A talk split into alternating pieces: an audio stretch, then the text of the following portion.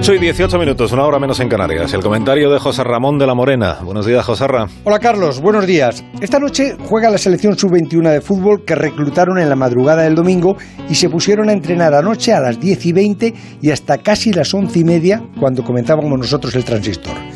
Juegan un partido amistoso frente a Lituania en Leganés, pero haciéndose pasar por la selección absoluta, porque el contrato que tiene la UEFA con las televisiones antes de la Eurocopa incluye los amistosos y obliga a jugar a las selecciones absolutas.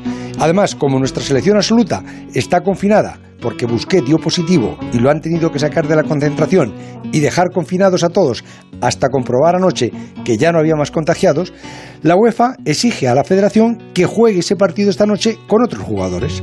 Es un disparate absurdo porque lo normal sería aplazar el partido y que lo juegue la selección absoluta en tiempo y manera adecuada. No va a ser así. Las consecuencias pueden ser graves, porque si España con esos chavales sub-21 que estaban en Ibiza de vacaciones la gran mayoría pierde esta noche contra Lituania, podría bajar en el ranking FIFA, puesto que es un partido amistoso, pero que cuenta para ese ranking. Y si pierdes, podría quedar fuera de las cabezas de grupo del Mundial y vernos en un grupo en el próximo Mundial en el que estuvieran Alemania o Brasil, por ejemplo.